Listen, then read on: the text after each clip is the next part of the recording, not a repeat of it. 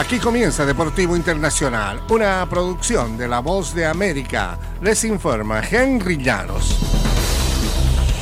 Shohei Otani encendió el rally en el noveno inning con un doble y Munetaka Murakami disparó un doble de dos carreras que catapultó a Japón a la victoria 6-5 ante México la noche del lunes y a la final del Clásico Mundial de Béisbol.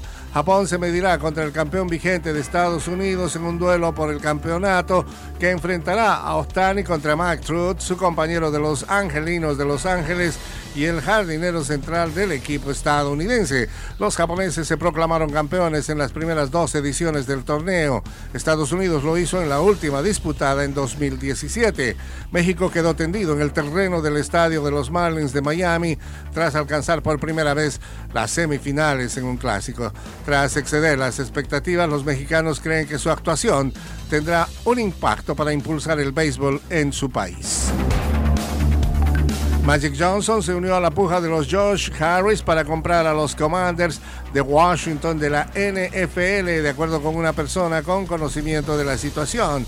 La persona habló en eh, condición de anonimato y dijo que Johnson, un basquetbolista miembro del Salón de la Fama, que se ha convertido en un prominente directivo, está involucrado en la propiedad de equipos deportivos con participación en los Dodgers de Los Ángeles, en las grandes ligas, Los Ángeles Football Club en la Major League Soccer y el Spark de Los Ángeles en el baloncesto femenino.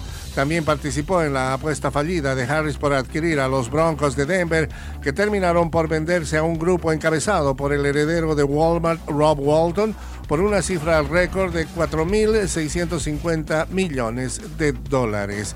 Se espera que la venta de los Commanders supere esa cifra, lo que sería el precio más alto pagado por una franquicia deportiva en la historia de Estados Unidos. En el tenis internacional, Carlos Alcaraz se retornó a la cúspide del ranking de la ATP tras desplazar a Novak Djokovic mientras que Rafael Nadal salió del top 10 por primera vez en 18 años.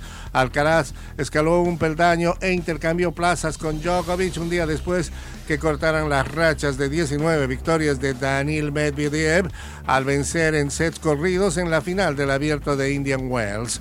El español de 19 años había subido a lo más alto del escalafón cuando se proclamó campeón del abierto de Estados Unidos en septiembre.